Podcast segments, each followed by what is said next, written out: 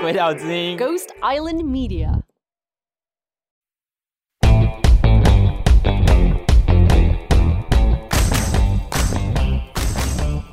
欢迎来到 Ghost Island Media 鬼岛之音，你正在收听小鬼登岛 In Training，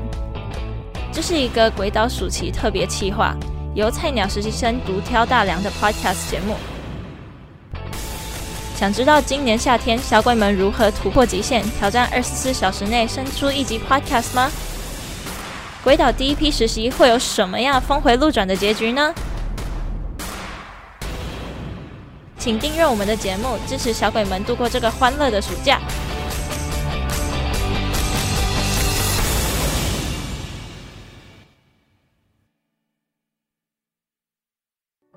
上大学之前，我以为大学的四年是一个等待的过程，有点像是在蓄电、磨枪，培养好专业能力，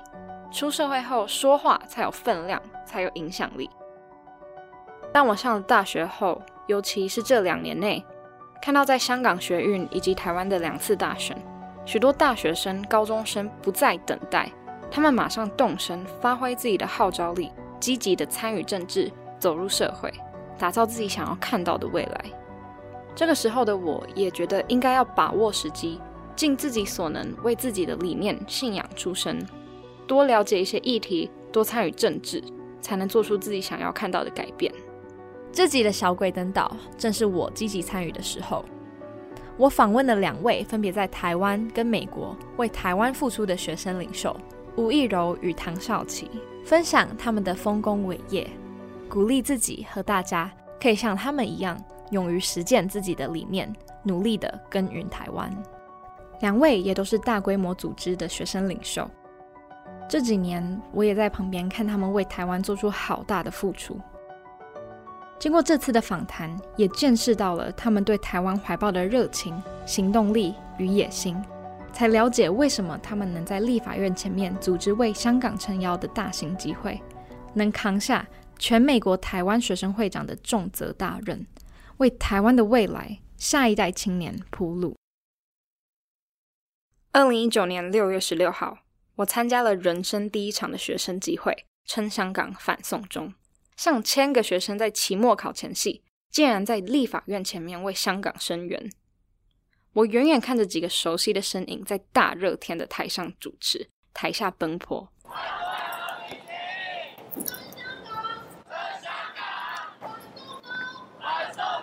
站在台上的是吴弋柔，他现在就读台大法律系大四，同时在台湾青年协会担任理事，也在台湾公民阵线担任执行委员。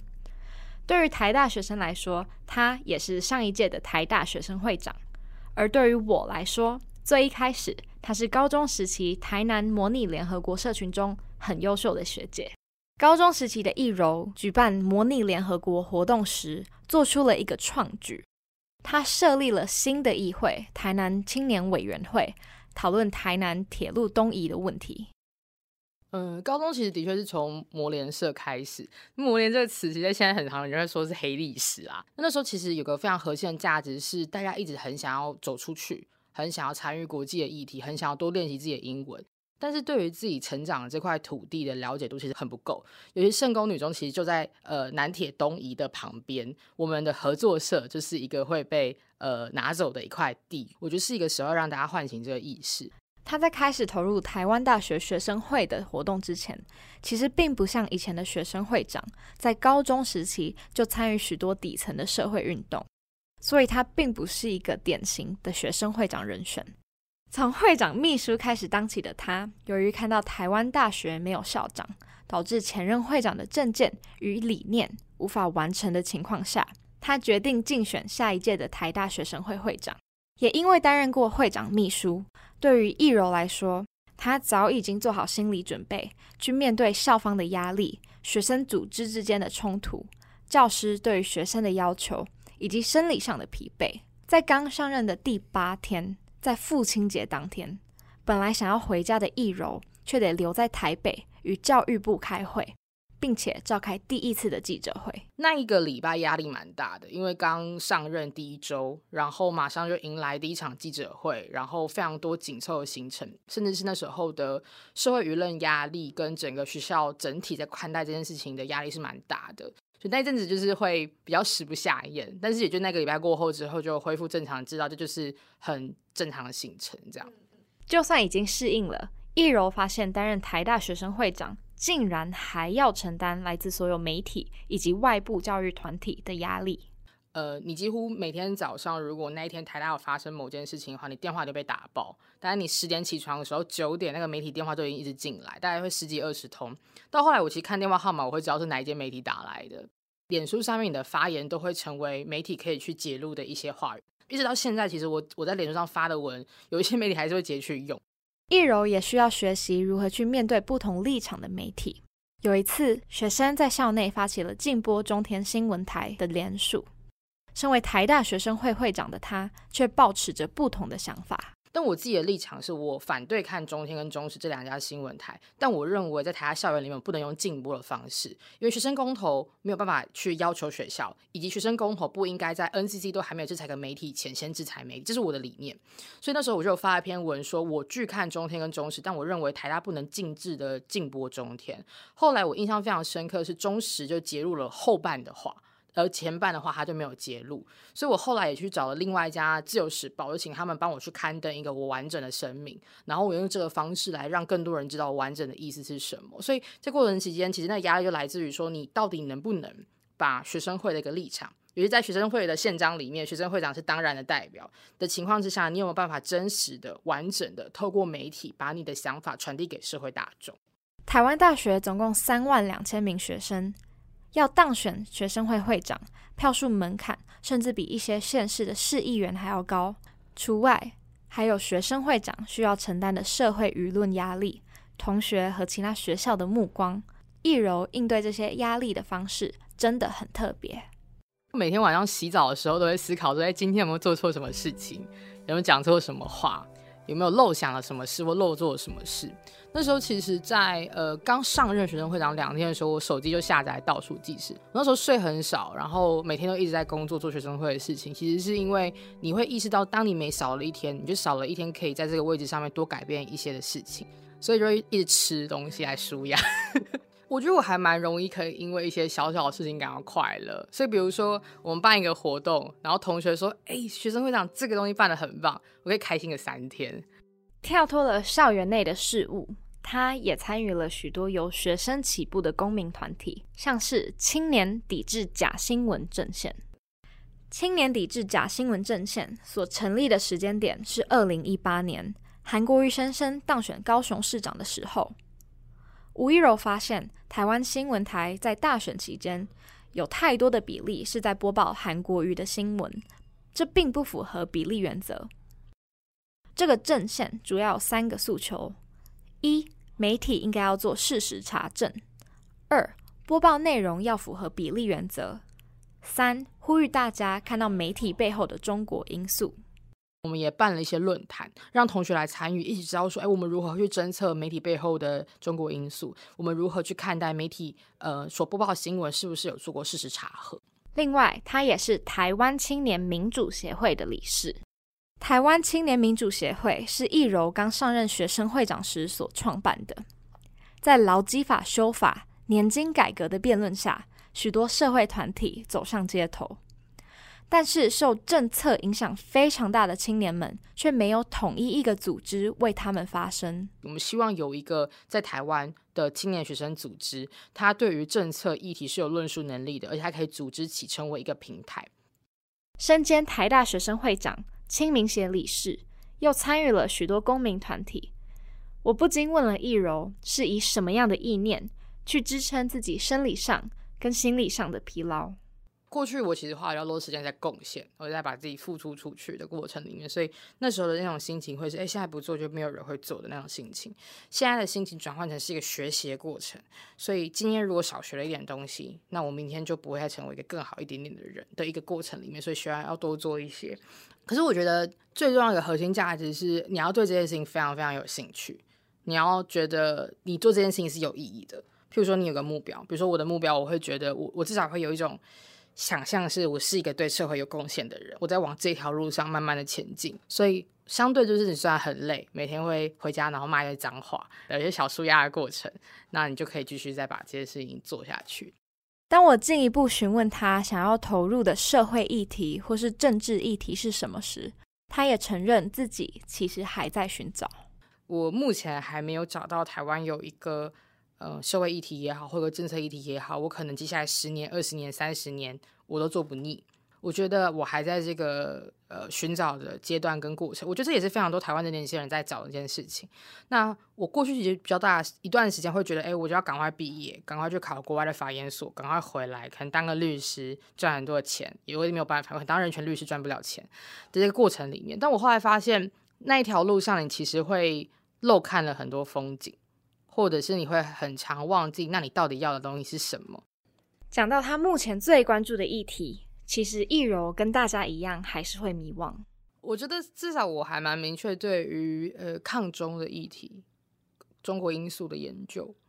中国共产党接下来的几年内会对台湾造成什么样的影响、美中台的关系之间，台湾的立足点在哪里的这个议题，我是有非常高的兴趣的。然后呃，媒体呃，接下来媒体的整个改革应该往什么样的方向去迈进？然后我觉得像城乡差距的问题还是一个蛮严重的一个状态。那这些问题我其实蛮有兴趣的。那我目前也还没有找到一个系统去解决这个问题的方式。如果我找到，我就不会坐在这里了啦。但是我觉得，就是这就是一个会有兴趣接下来继续做的事情。这些议题都是台湾的痛点。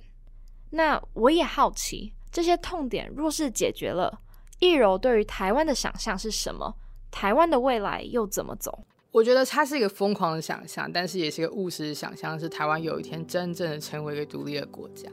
我觉得这件事情是疯狂的，疯狂的点是你要在中国的威胁之下，中共的威胁之下，尤其要在美国其实不愿意台湾过于造进的情况之下达成这件事情。但它是很务实的，是因为我们这一辈的人，大部分人其实对于台湾是一个主权独立的国家是非常的坚定的。尤其是在这波疫情之下，我们整个防疫的整个操作下，其实也让更多人台湾人意识到，哎，台湾跟中国是完全不一样的地方。所以我觉得，怎么样稳健的，但又疯狂的，但又快乐的，让台湾变成是一个真正独立的国家。时间回到二零一九年，在太平洋的另外一端，纽约街头上。Let freedom ring in Tibet. Let freedom ring in East Turkestan. Let freedom ring in Hong Kong and let freedom ring in Taiwan. Thank you so much.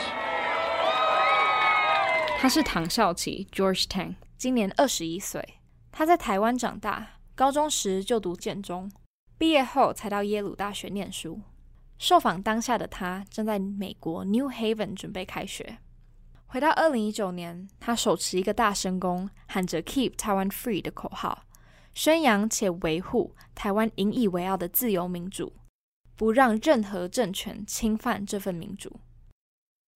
Keep Taiwan Free 是一个每年在纽约举行宣扬台湾民主、争取让台湾加入联合国的大型游行，至今已经举办了十二年。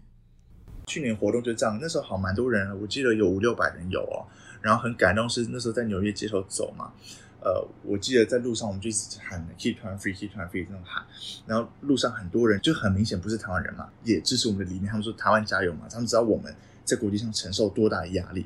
然后完全是陌生人，可是这样给我的，就是他们给我的冲动其实是非常非常大的。就是我记得那时候，因为我拿那个大声公在喊，然后我记得就喊到就很哽咽这样子，因为真的太感动。就这种议题，我们一直都觉得我们是势单力薄了嘛。可是当我们一群人聚集在一起，五六百个人上街。然后为自己相信的东西呐喊，然后还有一些陌生人，就是愿意为你支持的信念，跟着你一起走，跟着你一起喊的时候，我觉得那样的力量是非常非常强大的。然后就会更加坚定的让我相信说，做这种事情永远不会是孤单的。就我们只要做对的事情的话，一定会有人跟你一起走。而这条公共议题参与之路，从一个耶鲁大学的秋天开始，在一堂东亚经济课程中，教授谈起了新疆集中营的问题。那时候就有一个中国学生说。他就拿麦克风说：“哦，没有啊，那个政府只是想要比较有效率嘛，那这样子有效管理而已。”然后当时我就整个哇，这个 mind blown，你知道吗？我这个几百万人在集中营里面是很有效率，这这什么东西？然后可是更让我震惊的是，教授了，他竟然毫无反应。我的我那时候就是我整个我后来就当然是就是抢麦嘛，可是我我那个整个手都在抖，然后就语无伦次，因为真的太震惊了，就觉得说怎么有人会讲这种话？一个美国甚至国际上这么高的教育殿堂里面，教授竟然可以做事让这种事情发生。很简单，我就想说，同样嘛，在耶鲁，假如有人有人跟你说。哦，二次世界大战那时候，纳粹政府只是为了高效率的管理这些犹太人，就是这样讲话，一定没有人会接受，一定有很大的反弹。可是为什么今天这种状况发生在亚洲，发生在中国尤其的时候，我们就可以得到这种 free pass？我觉得这是很不合理的。课堂后，他认为他的情绪太激动了，没有冷静地传达他的论述，于是，在 Facebook 上 PO 了一篇文章。我写 Neutrality in the face of evil is complicity。就是说，当有这种迫害发生的时候，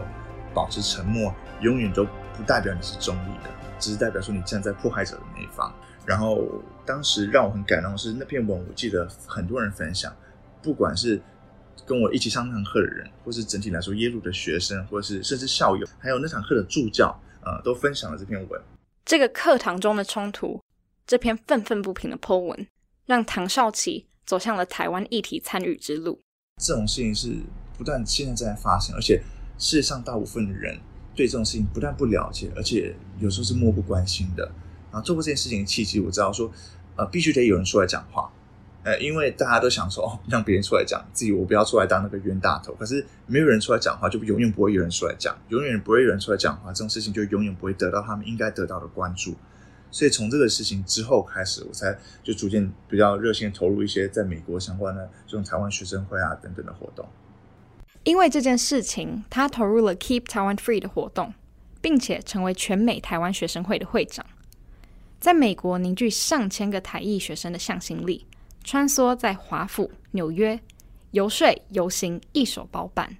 只为了在海外打响台湾的知名度。ITASA 全美台湾学生会是一个串联每个大学的台裔美籍学生和台湾国际学生的伞形组织。一年之中会有台湾文化面向、职业面向与公共参与面向的活动，而今年 George 选上了全美国会长，在他的带领之下，ITASA 开了一个新的部门 External Affairs 对外事务部门。政治跟公共参与方面，其实我必须得说，在我这一年跟去年之前呢，并没有这么大的参与。可是今年我就想说，让这个占占一个比较大的成分，我们也创立一个新的 department 叫 External Affairs。这个对外事务部门是 George 最有野心，也跨出 ITASA 的舒适圈的政见，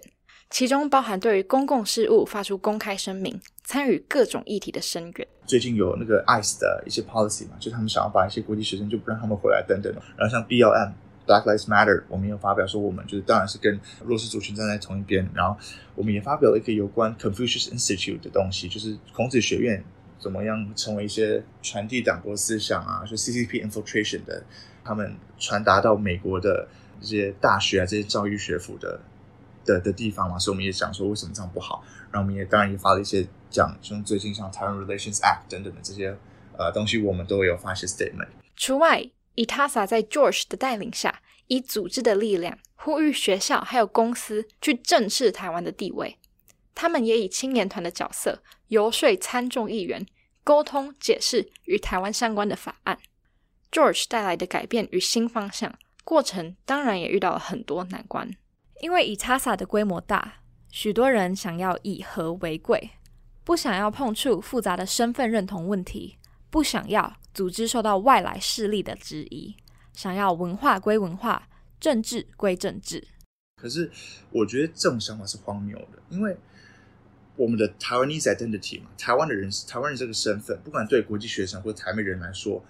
都跟政治是息息相关的，是不可能脱节的。因为光我们说我们是台湾人，就会有一群人跳出来反对嘛，或是说我们是台湾学生会，就是又会有另外一群人出来抗议。所以，如果连我们最自己最基本的身份、最基本的自由都保护不了的话，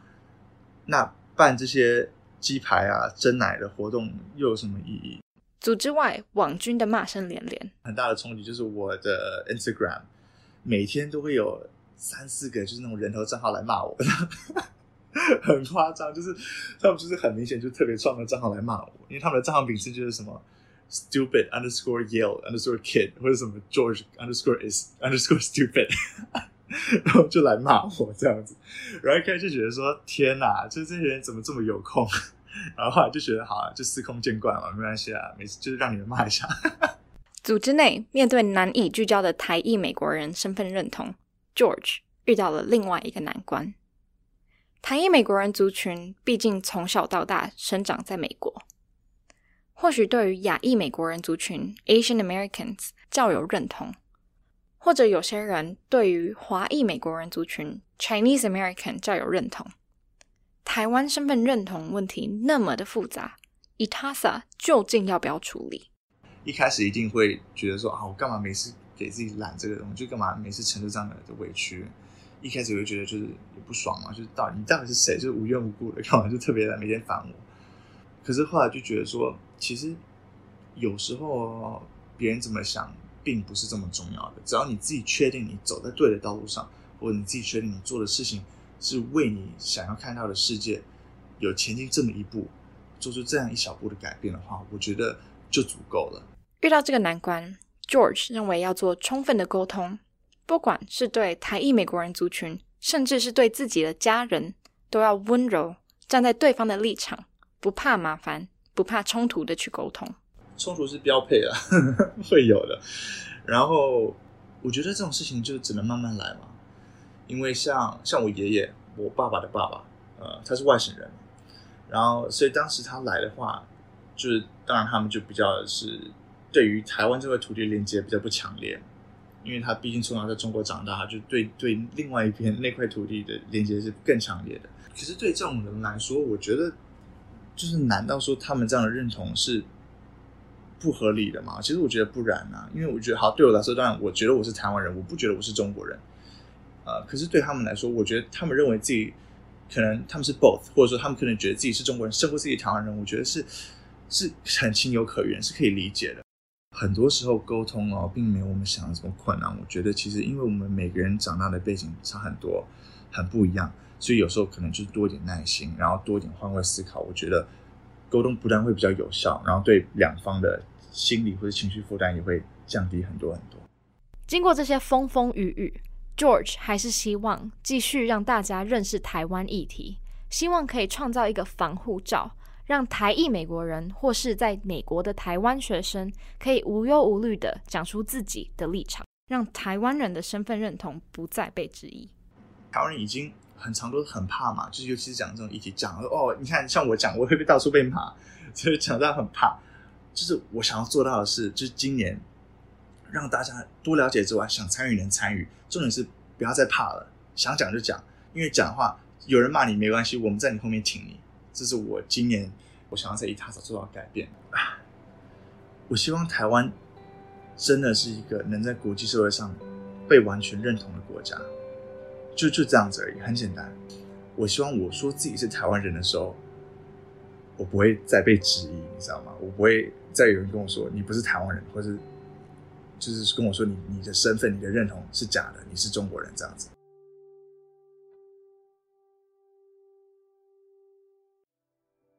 二零一四年香港雨伞学运、台湾太阳花学运，以及二零一九年的反送中，都对我很有启发性。在电视上，或是近期一点在 Instagram 上看到他们的实况转播，常常会眼眶泛泪，真的好感动，好感动。我觉得自己很幸福，有一群年轻人在逆境之中愿意站出来，说出自己想讲的话，做出自己想看到的改变。香港学运人士黄之锋只大我三岁，就成为香港反送中学运的代表人士之一，被提名竞逐诺贝尔和平奖。他甚至在高中的时候就号召了一百万人上街，发起香港雨伞学运，成为《时代》杂志最有影响力的二十五个青年之一。这个月，泰国的学生组织自由青年和泰国学生联盟。带头上街抗议泰皇权力膨胀、打压异议人士等事件，我很难想象他们到底多么勇敢，相信自己的声音，相信自己的理念，指出社会的不公义，争取自己崇尚的未来。身为学生领袖，一个仅仅二十几岁的学生，又怎么去承担整个世界的目光跟众望？我真的超级超级幸运，可以邀请来这两位我很崇拜的人物。听完他们的话，我不知道你是不是也跟我一样，期待看到台湾的未来呢？在结束之前，我想要再送给台湾的青年一句话：台湾啊，要搞好运哦！哟，听完这集，各位观众是不是对台湾的未来充满了期待与信心呢？那又回到了我们鬼话直说的时间了。我是你们的菜鸡执行制作晚长哥 Trevor。各位这周晚长了吗？那让我们来听听大鬼婆婆 Emily 对这集有什么看法吧。Hello，大家好，我是 Emily。听说我叫大鬼婆婆。Angelina，她在上一集，如果大家没有听到她上一集的话，她是回顾她四岁时做的一个噩梦。那这一次给自己一个新的挑战，就是要去讲两个人的故事。这集 Angelina 她要讲的故事是两位学生领袖，两位参与社会公民的学生领袖。这对我自己来讲，呃，当然我对这集也有很大的期待，因为《鬼岛之音》我们其实到目前为止做的题材都跟社会蛮有贴切的一个关系。我觉得每个人都有一个。参与公民的一个义务，有些人是上街，有些人是领导，有些人是像 Angelina，她这一次是帮别人的故事讲出来，让他的故事可以传播给更多的人。而且这次 Angelina 找到了两位，又是他自己说是启发他自己的两位，所以在讲这两个人的故事的时候，其实又更难，因为你自己一个写者，一个制作人角色，你要把你自己的情绪移除，你才能去好好的讲别人的这个故事。嗯我知道 Angelina 在过程中在，在他他在做研究跟写稿的过程中，其实要处理他自己在心情上的一些调整，因为他被这两个人深深的感动到。嗯、我觉得这对我们大家也是一个很好的练习，在报道的过程中如何将自己移出，从这个故事中移出。或者反过来，你不要移出，因为你的重点就是说，这两个人就是启发我很深很深的人，所以我今天以这个角色，我来跟你讲，我要跟你传教，为什么他们这么厉害。所以我自己也会很期待说，呃，像 Angelina 她要大四要开学了，呃，经过这一集，他自己在公民参与上面会有什么样的改变？然后最后一个，呃，喜欢听访谈的朋友们，在这边可以推荐几个大家听听看的 Podcast。中文的话，关键评论网的玛丽欧陪你喝一杯，还有美国 NPR 广播电台的 Fresh Air，还有 How I Built This，这三个特别在做专访的节目，都访问得非常有深度，而且生动。好了，拜拜。本集由 Angelina Chen 主持、制作、剪接，执行制作是 Trevor Liu，专案指导是玉成赖。本节目由 Ghost Island Media 鬼岛之音监制，特别感谢 Blue 提供雪怪麦克风，以及 Future World 提供录音室，也非常感谢 George Tang、唐少奇与 Michelle Wu 吴亦柔前来接受采访。那我们下周见，拜拜。